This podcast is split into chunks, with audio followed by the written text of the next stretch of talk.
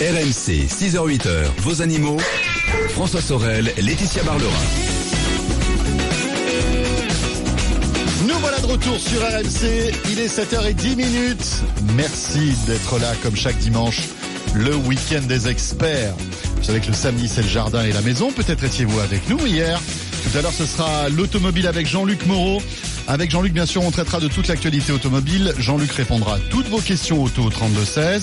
Faut-il rouler au super éthanol au 85 On reviendra aussi sur cette polémique, hein, euh, ce groupe sur Facebook qui communiquait en fait tous les radars dans une région. Il a été relaxé ce groupe suite à de longues euh, suites judiciaires.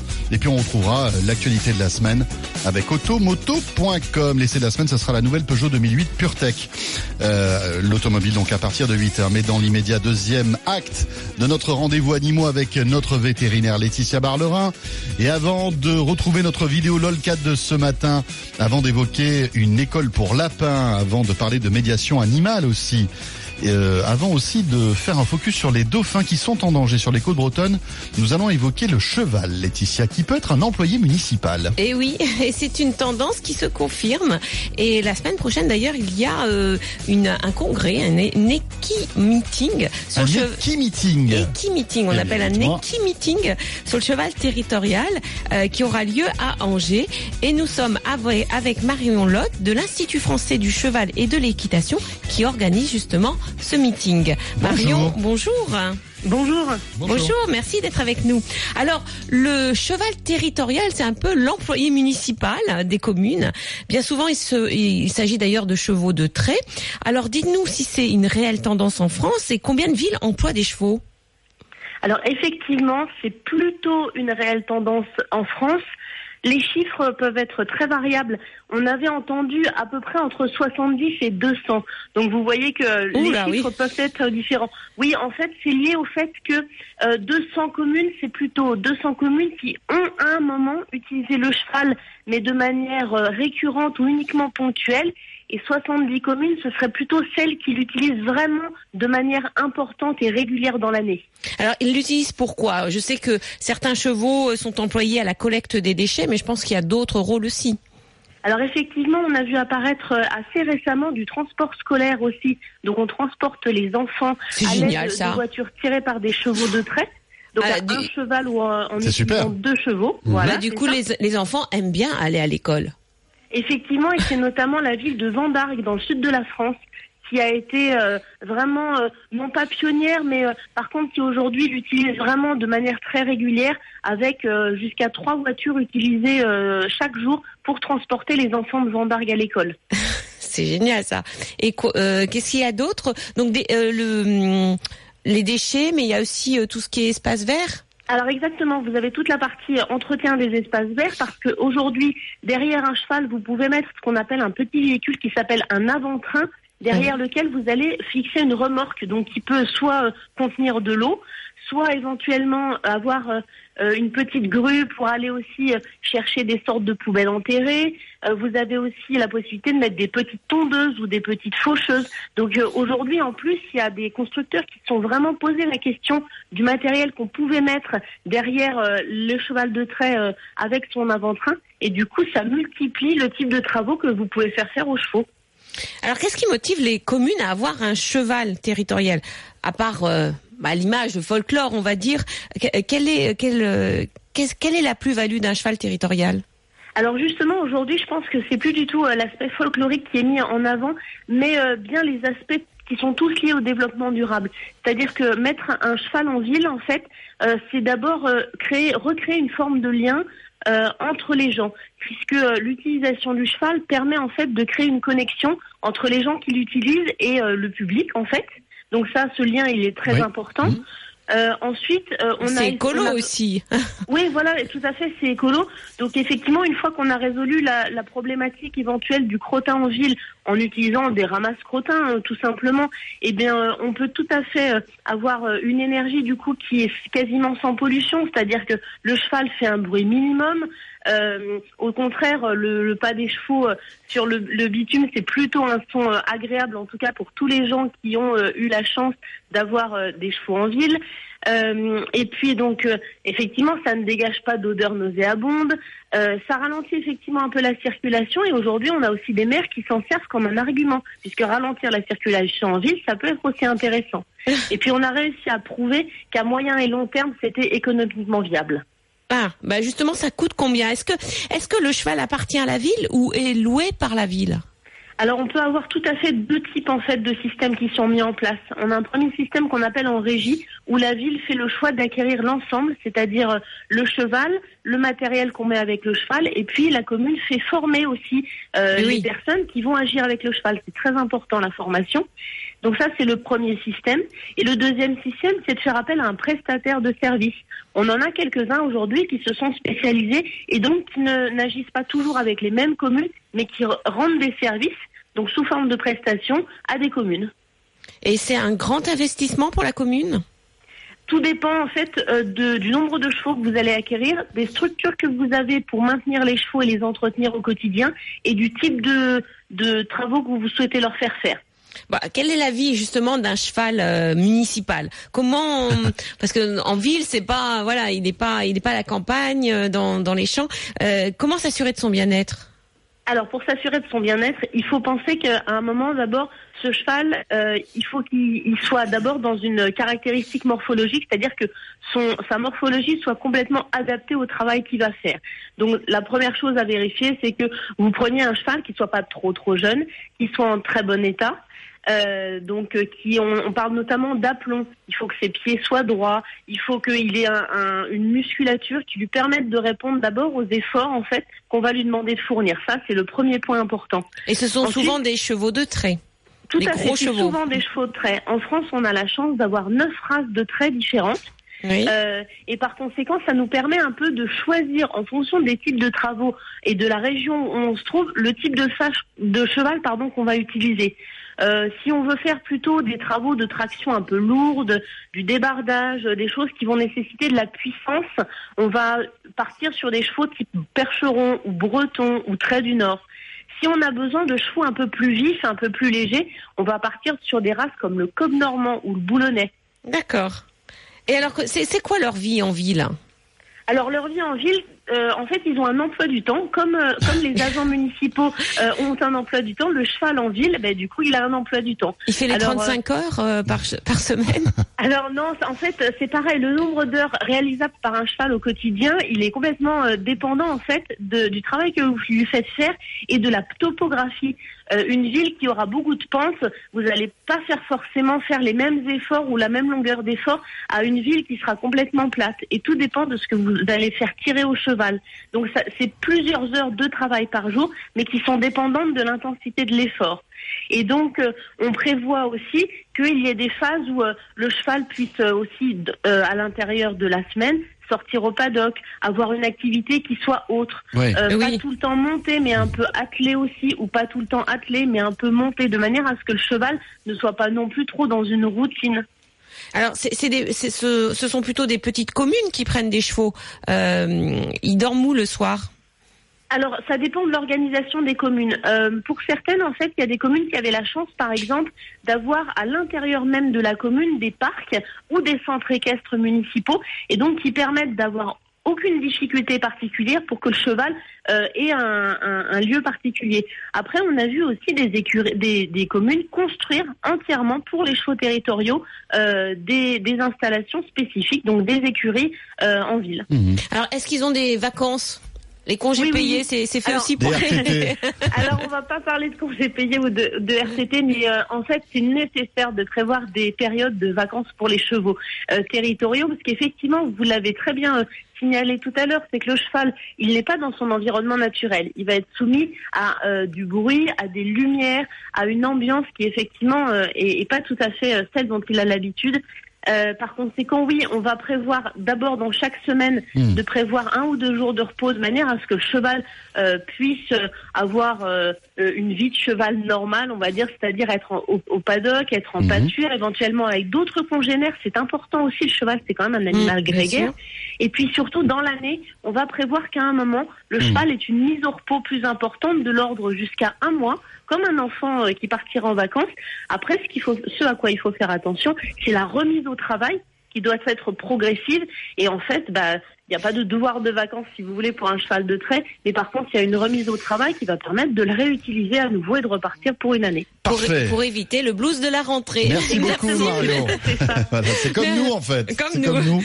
Merci Exactement. Marion Lotte, Je vous en De l'Institut français du cheval et de l'équitation. qui organise l'Equi Meeting Cheval Territorial à Angers cette semaine. Voilà, et quand on croisera des chevaux comme ça maintenant euh, dans nos villes, eh bien, j'imagine qu'on les appréciera différemment. 7h20, on revient dans un instant. Laetitia, après les chevaux, on va parler d'un sujet un petit peu plus grave, des dauphins.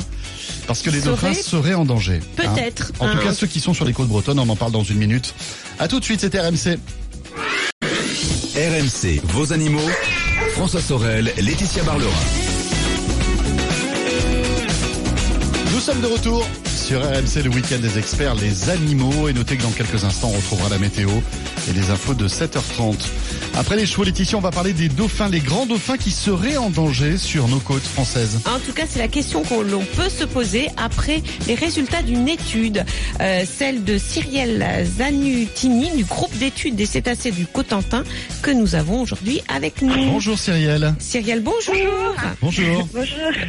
Alors, selon votre étude, les grands dauphins dans la Manche seraient contaminés. C'est une étude que vous menez depuis trois ans. Quels sont les contaminants et comment avez-vous mené cette étude Oui, alors euh, voilà, c'est l'issue de deux ans de- d'études. L'étude n'est pas encore tout à fait finie, Oui. mais euh, on a sorti un premier rapport euh, qui effectivement mesure certains polluants. Donc c'est des polluants plutôt historiques, c'est-à-dire c'est des polluants qui sont déjà maintenant pour la plupart interdits ou en tout cas soumis à restriction. Euh, Comme le mercure. comme le mercure par exemple, et euh, nos résultats montrent en fait des concentrations importantes euh, en mercure justement et en PCB qui sont en fait euh, des polluants euh, industriels. Alors, co- comment, comment concrètement vous avez fait pour faire des prélèvements Oui, ça Sur les être, dauphins, ça doit vous- pas être évident. Vous leur avez pas dit, allez, je te prends un peu de sang, je te remets dans Non, l'eau. c'est- là effectivement qui est qui a en fait euh, toute la difficulté de, de l'étude, c'est en fait de récupérer des, des échantillons. Donc il y a, il y a deux solutions. Hein. Donc soit c'est lorsque les animaux s'échouent morts sur les plages où on peut là Oui. prélever en fait différents euh, euh, tissus, quoi. Par exemple euh, du foie, du rein, du muscle et du lard. Oui. Et sinon, sur les vivants, eh ben, c'est euh, par arbalète, en fait. Il est muni d'un petit trépan qui permet, en fait, de prélever un petit morceau de peau et un petit morceau euh, de lard, en fait. C'est la couche euh, de graisse euh, qui est assez importante, en fait, chez, euh, chez, les, chez les grands dauphins et enfin chez les mammifères marins en général. Et c'est et c'est dans cette graisse les concentrés en fait les, les- tous les polluants que vous détectez après? Voilà, donc en fait, c'est euh, une couche où euh, on va retrouver ce qu'on appelle les polluants organiques, c'est-à-dire euh, les polluants qui vont être attirés par les lipides et euh, s'accumulent au fur et à mesure de la vie de l'animal. Et les grands dauphins vivent très longtemps, ils vivent à peu près, alors on ne sait pas exactement, nous, dans notre région, combien de temps ils vivent, mais on peut estimer entre 40 et 50 ans d'espérance de vie. Et du Et coup, ils accumulent. leur Hmm. Voilà, c'est ça. En fait, c'est des substances qui sont très très peu dégradables et, que en fait le système euh, de, détoxification de l'animal n'est pas du tout habitué à rencontrer. Donc en fait, il ne sait pas bien les, euh, les, transformer, les métaboliser, et il va les stocker en fait tout au long de sa vie euh, dans sa couche graisseuse. Alors, la, question qu'on se pose, bien sûr, c'est vous avez trouvé vraiment des taux, euh, des taux élevés de, polluants euh, dans, ces, dans ces prélèvements là quand vous avez été les, les chasser. Enfin, on dit entre guillemets, hein, dans le sens où vous avez été prélevé euh, ces, petits bouts de euh, d'échantillons.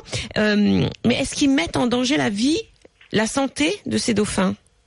Alors c'est là aussi que se joue toute la complexité euh, de l'étude, c'est-à-dire c'est c'est quand même des animaux du coup qui sont sauvages où on a finalement peu de, de moyens de, de les étudier. Euh, C'est pas des souris de laboratoire qu'on peut euh, voilà euh, oui. étudier comme on veut, etc. Ils sont pas dans un enclos, ils sont pas Voilà, voilà. exactement. Donc, euh, et il faut aussi savoir que au final, c'est bah, c'est un petit peu triste à dire, mais finalement tous les mammifères marins et tous les grands dauphins du monde sont euh, sont contaminés en fait. Donc, on n'a pas non plus de population de référence où on pourrait avoir euh, voilà des taux normaux de pour euh, d'hormones, etc.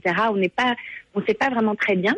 Mais par contre, euh, il y a eu quand même des études qui ont été faites, alors que ce soit euh, in vitro ou par des grandes, des grandes études qui ont duré très longtemps, etc.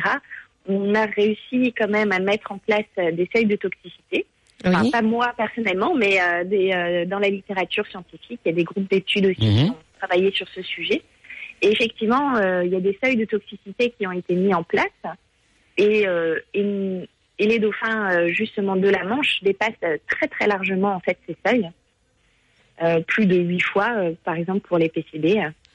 D'accord. Et vous n'avez pas. Donc effectivement, on peut, on peut là mettre euh, euh, en évidence un, danger en fait sur, Eh oui. sur leur santé. Ouais. Bah, on imagine parce que déjà euh, nous euh, on, on fait très attention euh, pour le poisson qu'on mange parce que ils mangent euh, ils sont en haut de la pyramide alimentaire donc ils mangent des poissons Mhm. mais nous aussi on mange les mêmes poissons donc on imagine un petit peu aussi euh, C'est-à-dire Euh. qu'on pourrait être tout aussi, aussi contaminé que finalement. exactement Voilà. Alors la différence, quand même, il y a, il y a des petites différences pour nous rassurer, c'est que, voilà, par exemple, l'humain a, a une alimentation très variée, se nourrit pas que de poissons, se nourrit aussi de végétaux euh, et d'autres euh, d'autres protéines ég- également. Du coup, euh, ça permet aussi d'avoir un moins de polluants, par exemple, chez les humains, mais c'est certain que Ouais. chez l'homme, c'est la même chose. Et puis on mange pas autant de poissons qu'eux aussi. Et on euh, mange pas, voilà, Ouais, aussi. ça. Ils On ont une demande même. énergétique qui est Oui. très très importante parce qu'ils vivent euh, Mm. voilà dans, dans l'eau, euh, ils ont cette couche de graisse très importante. Euh, donc ils ont un mode de vie qui Mm. leur euh, qui leur demande une grande énergie et du coup ils, ils mangent effectivement de, de très grandes quantités euh, de, de poissons et ils ont aussi cette couche de lard qui est très importante qui, à la différence des, des humains donc qui Mhm. permet vraiment le stockage euh, de ces substances et en plus, par rapport aux humains, ils ont aussi un, un système euh, justement de, de capacité de transformer ces molécules qui est plus faible en fait que, que chez les humains. Alors Cyrielle, je vous propose qu'on revienne dans un instant. Je savais pas qu'on parlait de lard de dauphin, Laetitia. Moi je pensais que le lard c'était que chez le cochon. Eh bien non, il y a du la lard graisse. de dauphin. Bah, la- le lard c'est la Ouais, graisse ouais. sous la peau Exactement. Donc, Voilà. euh, mais j'apprends quelque chose encore une fois ce matin. Il est 7h28. On revient dans un instant. On évoque euh, donc ces, ces grands dauphins en danger euh, sur les côtes bretonnes. Ils seraient, euh, on va dire, contam- contaminés par certains polluants et notamment le mercure. On en reparle dans un instant. Le 32 16 et animaux@rmc.fr pour nous joindre. La météo, les infos. À tout de suite. La tia tia, attention, petite question flash. En moins de deux minutes, vous vous engagez à répondre à la question de Louane. Ma chatte blanche va avoir des chatons, la tia tia. Ça doit être la folie à la maison, là. Hein. Tout le monde être Attention. hyper excité. J'ai 12 ans et je ne sais pas ce que je dois faire pour préparer leur venue et aider Blanche. Donc, avez-vous quelques conseils pour moi? Alors Loane, d'abord il faut voilà ne pas stresser, tout va bien se passer, hein, Voilà. voilà, d'accord? Vous allez, euh, tu vas voir Loane, hein, quand euh, elle va commencer à être fatiguée, à rester à l'intérieur, hein, ça sera les premiers signes. Puis elle commencera à ne plus manger. Elle va s'isoler, elle va gratter un endroit et elle va faire ses petits dans cet endroit. Alors tu peux préparer son nid, ça c'est vrai. Tu peux lui préparer un nid euh, vraiment à l'écart dans un coin Oui. avec des serviettes euh, éponges hein, pour la mise bas et peut-être qu'elle ira dans ce nid ou peut-être qu'elle ira sur ton lit par exemple pour faire ses petits c'est elle qui va choisir il ne faudra rien faire si elle veut que tu sois là tu la caresseras tu lui Mhm. donneras des pe- paroles douces mais il faudra pas stresser il faudra juste désinfecter le cordon ombilical des petits avec de la bétadine et il faudra juste veiller à ce que tous les petits aillent à la mamelle c'est très important qu'ils boivent le premier lait et puis ce que tu pourras faire Louane dans les jours euh, qui suivent c'est tous les jours manipuler les petits et les peser D'accord. parce qu'il faut qu'ils prennent du poids tous les jours. Si tu vois qu'un des, des chatons ne prend pas de poids, tu lui donnes un biberon avec du lait maternisé. On Voilà. achète là, dans le commerce, Euh, c'est ça voilà, chez, le vétérinaire, voilà, sans problème. Et si vraiment c'est du un lait souci- maternisé pour animaux, c'est pas du Ah lait oui. maternisé pour bébé. pour hein. animaux, hein, voilà, pour chiens et pour chats, hein, c'est vraiment du lait très spécial. Ne lui donne pas du lait pour euh, bébé, hein, pour euh, bébé en bas âge. Euh, et puis dis-toi aussi que la mise bas peut durer de 1 à 8, de 1 à 8 heures, Mmh. voire plus pour la première bas. D'accord. Ne pas Et s'inquiéter. là, on laisse faire. Et voilà, On laisse faire et le miracle de la vie s'accomplira. bien sûr. 32-16 pour toutes vos questions animaux sur RMC. On vous attend. RMC, vos animaux. François Sorel, Laetitia Barlerin. Il est 7h35, c'est RMC le week-end des experts et les animaux. Et puis tout à l'heure, ça sera Jean-Luc Moreau euh, qui nous rejoindra pour deux heures dédiées à l'automobile comme chaque dimanche matin. Tout va bien Laetitia? Tout va bien, Bon. tout va bien. Tout à l'heure, on va parler de médiation Animal. animale. On découvrira aussi une école pour lapins. Alors là, franchement, je suis un petit peu dubitatif quand même.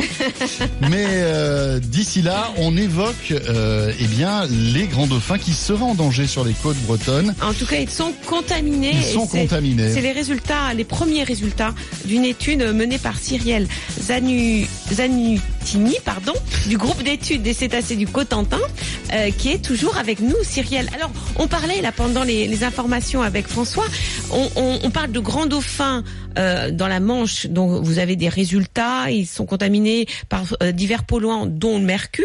Mais est-ce que l'on peut euh, dire que tous les dauphins, est-ce que par exemple dans la dans dans la Méditerranée, les dauphins sont sont concernés aussi dans d'autres mers?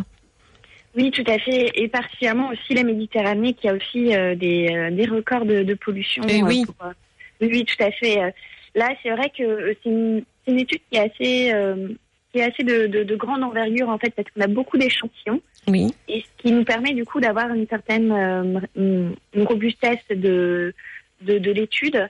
Des fois, il y a d'autres études qui sont faites avec moins d'individus, donc c'est plus difficile parce qu'il y a beaucoup en fait de, de facteurs à prendre en compte, comme euh, bah, déjà euh, le, le sexe entre les mâles et les femelles Oui. Et Eh oui. avec effectivement les mâles qui sont souvent euh, beaucoup plus contaminés que les femelles. Mais ils sont plus gros aussi. Euh, Peut-être qu'ils mangent plus. Alors euh, souvent, ce serait plutôt le contraire en Ah fait. bon c'est plutôt la femelle qui va euh, effectivement qui est un peu plus petite, mais euh, c'est très difficile déjà de voir ces différences-là à l'œil nu.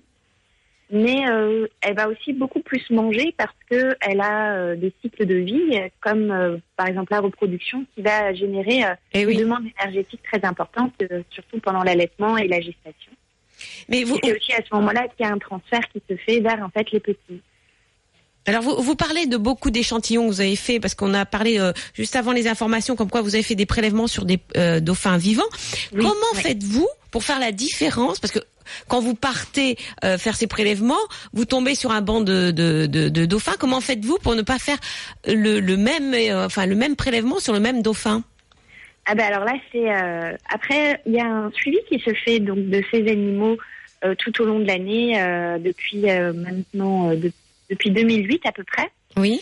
euh, où en fait on sait reconnaître euh, chaque individu grâce en fait à leur aileron D'accord. et en fait leur empreinte digitale, où euh, au cours de la vie de l'animal, l'aileron va avoir des marques en fait au fur et à mesure, soit des griffures ou des encoches, qui va nous permettre en fait à- par la suite de les identifier Ah oui, chacun. d'accord. Ah d'accord. Voilà. Et après, c'est arrivé quand même qu'il y a eu euh, parfois l'animal qui a été euh, biopsié en fait euh, deux fois. Ah oui. Voilà. Le pauvre. Le pauvre. Il Mais, pas- euh, il euh, eu de chance, un lui. ou deux- Oui, sur un Mais enfin, c'est ouais. des, des tout petits Oui, des échantillons. Hein, ouais. c'est pas Oui, voilà. c'est très rapide. euh, C'est, c'est comme un peu une, une piqûre, euh, bon, une grosse piqûre. Oui, c'est pas quelque chose qui les traumatise. Alors, euh, justement, vous, vous parlez de suivi de population de dauphins. Dites-nous un peu, euh, parce que je sais que vous avez des, des, des- vous faites des études avec ce, ce groupe d'études des cétacés du Cotentin. Euh, les populations se portent bien sur les côtes bretonnes et normandes? Alors, c'est encore une fois une question qui est assez compliquée à répondre parce que, on- comme je l'ai dit précédemment, on a fait euh, le suivi que depuis 2008. Et comme c'est des, des, euh, des animaux qui vivent très longtemps, ça, ça nous donne pour l'instant très peu de recul pour savoir si effectivement la population, est-ce qu'elle elle, euh, elle augmente, elle diminue. Pour l'instant, nos, nos études montrent plutôt qu'elle est, elle est stable, voire qu'elle augmente. Et effectivement, euh, D'accord. un peu euh, paradoxal par rapport euh, à leur état de santé qui paraît euh, par Ben oui. Ça, ça, ça vit combien de temps un dauphin en moyenne, Cyrielle?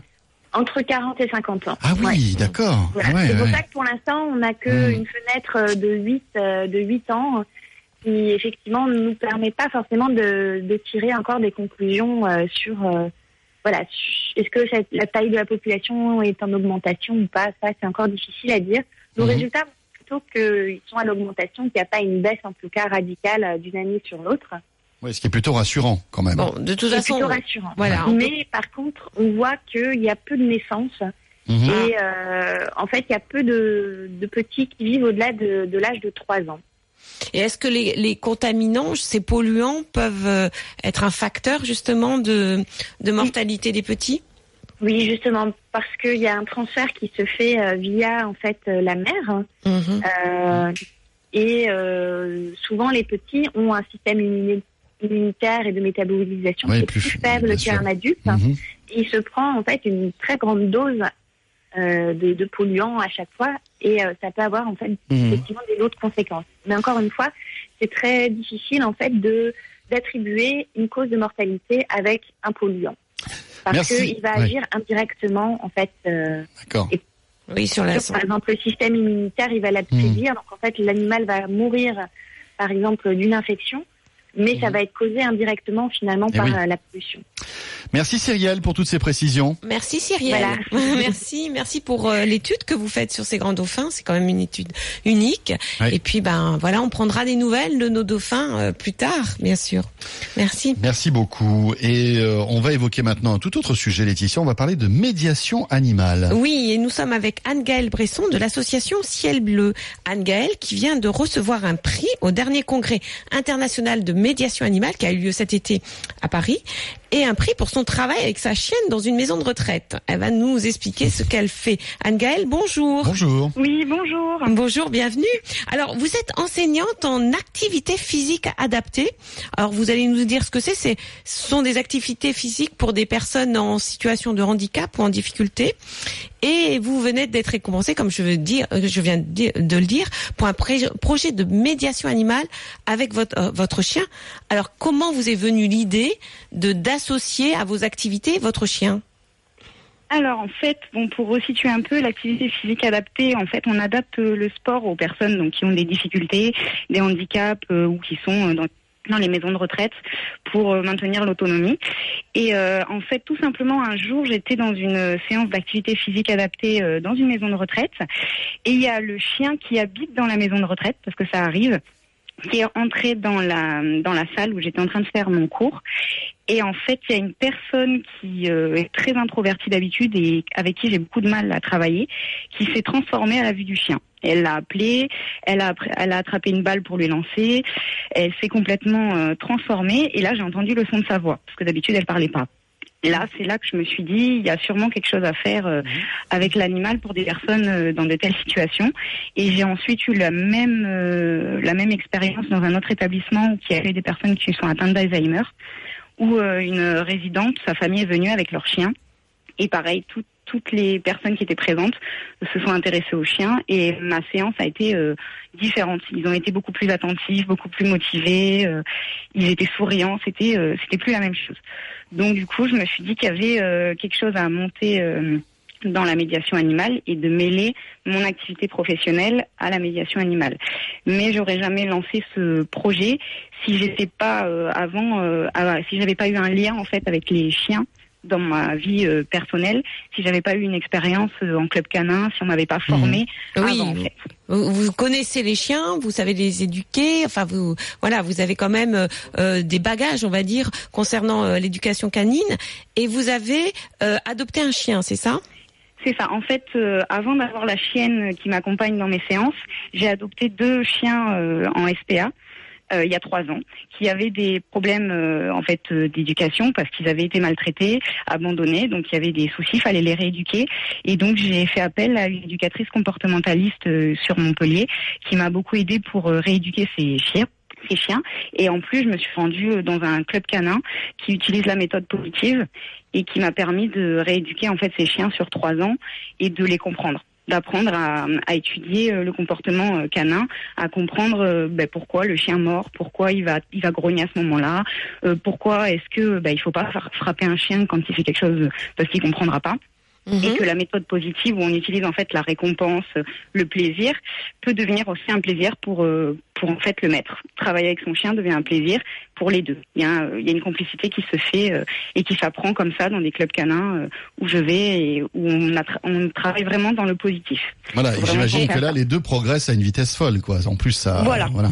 Et, Bah, et alors, ans, euh, oui. euh, est-ce que vous prenez ces chiens pour vos, vos activités euh, physiques ou Alors non. vos séances Du coup, j'ai pas choisi de prendre les deux chiens que j'avais adoptés en SPA parce qu'ils avaient un vécu qui était trop difficile. Je voulais pas leur faire revivre bah, des choses qu'ils auraient pu vivre avant, étant donné que je connaissais pas leur passé. Mais oui. Parce que bah il y en a un qui avait été frappé, donc on sait jamais les réactions des personnes qui peuvent avoir des déficiences.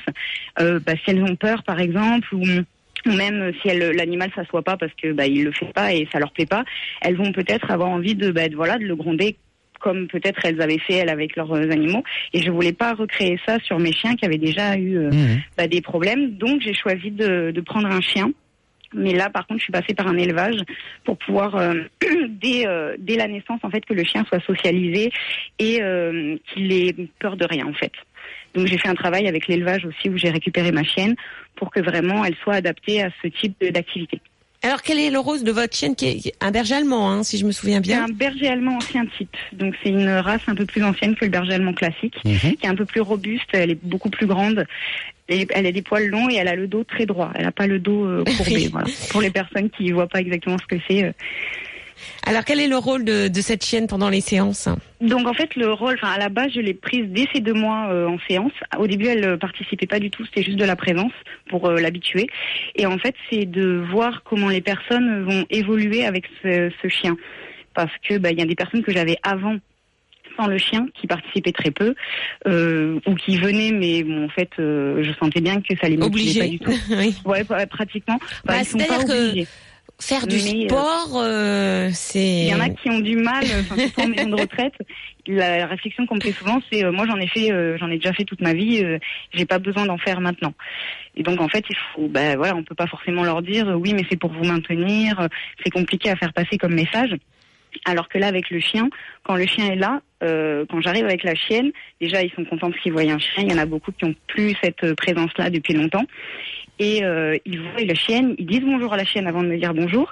Et ils Toujours. vont dans la salle. Non mais ouais. moi dans la rue c'est pareil. On dit bonjour à mon chien avant de me dire bonjour, c'est pareil. Voilà.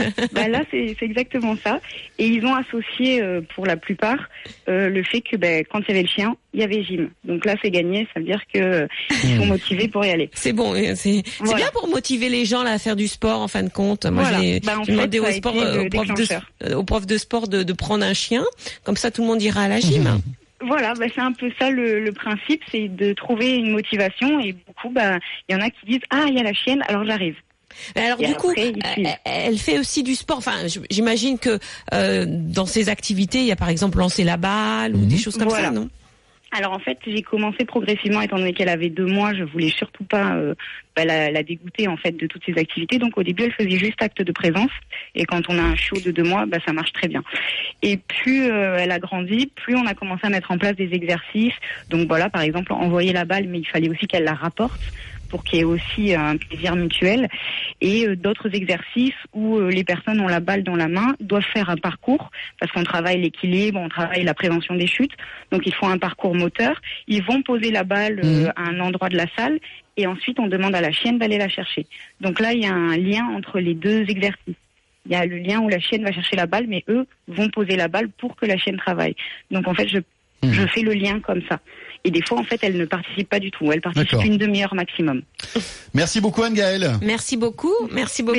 L'association Ciel Bleu donc. Voilà. Voilà, avec un S. Avec, un, S, dans le ciel. Merci. Merci, bravo Merci. en tout cas pour La ce que vous faites. médiation animale. Laetitia, alors là, le suspense reste entier pour ce qui va arriver. Vous allez nous parler d'une rabbit school, une école pour lapins. Une école pour lapins, oui, bien Alors, sûr. je, je savais que c'était la rentrée pour beaucoup d'énergumènes, mais pas pour les lapins. Bon, on va découvrir ça dans un instant avec notre invité. 32-16 si vous voulez nous joindre. C'est votre rendez-vous animaux du dimanche matin. À tout de suite. RMC, vos animaux. RMC jusqu'à 8h, vos animaux. François Sorel, Laetitia Barlerin. À suivre sur RMC dans un instant la météo, les infos de 8h. Et puis ce sera l'automobile avec Jean-Luc Moreau comme chaque dimanche 8h 10h. Toutes vos questions auto au 32 16. Laetitia, euh, on va terminer ce rendez-vous animaux avec une école un peu particulière, parce que c'est une école pour lapins. C'est bien ça, hein, on a bien compris. Oui, on va la découvrir avec le docteur Adeline Lassard, qui est vétérinaire, qui exerce exclusivement la, mé- la médecine des NAC. Vous savez ce que Oui. c'est Les nouveaux animaux de compagnie, donc, euh, dont, dont, dont les lapins. Mhm. Euh, au centre hospitalier vétérinaire de Saint-Martin-Bellevue, c'est en Haute-Savoie. Adeline, bonjour. Oui, bonjour les Eh oui, Bonjour. merci. Bonjour. Merci d'être avec nous. Alors, quelle drôle d'idée une école pour lapins. Expliquez-nous. Alors, bon, dans ma pratique, je trouvais pas ça être une drôle d'idée, mais je comprends quand on a plus l'habitude de voir les, les chiens et les chats.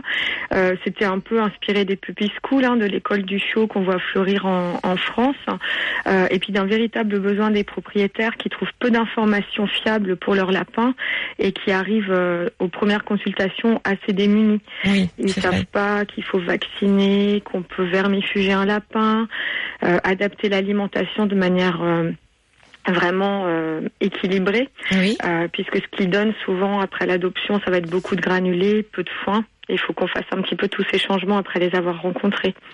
Et alors, dans votre clinique, vous faites des. Alors, l'école pour euh, pour lapins, c'est en fin de compte des séances que vous faites dans votre clinique pour les propriétaires de lapins de moins de 3 ans. Comment se, se passent ces séances? Oui, alors on, on a choisi le public des lapins de moins de 3 ans pour rester dans le cadre de la médecine préventive. hein, parce que c'est vrai que les conseils qu'on va donner sont généraux. On, on a des réunions, donc trois séries de réunions qui abordent l'alimentation, la prévention des maladies et l'entretien, c'est-à-dire euh, comment couper les griffes, nettoyer les oreilles d'un lapin. Et puis une dernière réunion sur le comportement. Et c'est vrai que toutes ces choses-là ne s'adressent qu'à un lapin en bonne santé. Euh, les lapins qui commencent à avoir, par exemple, des problèmes urinaires, ben, n'auront peut-être pas les mêmes conseils alimentaires qu'un lapin qui va bien. Euh, donc c'est pour ça qu'on a qu'on a restreint ça aux lapins de moins de 3 ans. Euh, donc c'est vraiment tous les, les lapins en bonne santé qui sont invités qui appartiennent à notre clientèle. hein.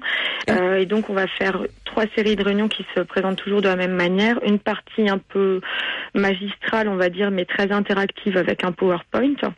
Oui. où on donne un petit peu les bases théoriques, donc comme un vrai cours, hein, c'est la Oui. Rabbit School. Et puis par contre vraiment des travaux pratiques ensuite à chaque séance. Par exemple sur la partie alimentation, bah moi je vais la veille acheter des légumes, je ramasse un petit peu de verdure euh, même dans mon jardin, hein, je cueille des fleurs de capucine, des pissenlits. On met tout ça sur des tables avec des couteaux, des assiettes et surtout des balances. Et les gens vont apprendre par rapport à ce que je viens de leur dire de manière théorique. Voilà, un lapin, ça doit manger 100 grammes par jour de verdure pour un lapin de 1 kg. La règle, c'est trois végétaux différents chaque jour. Bah, composez-moi une assiette. Et puis on voit un petit peu ce que les gens font en direct.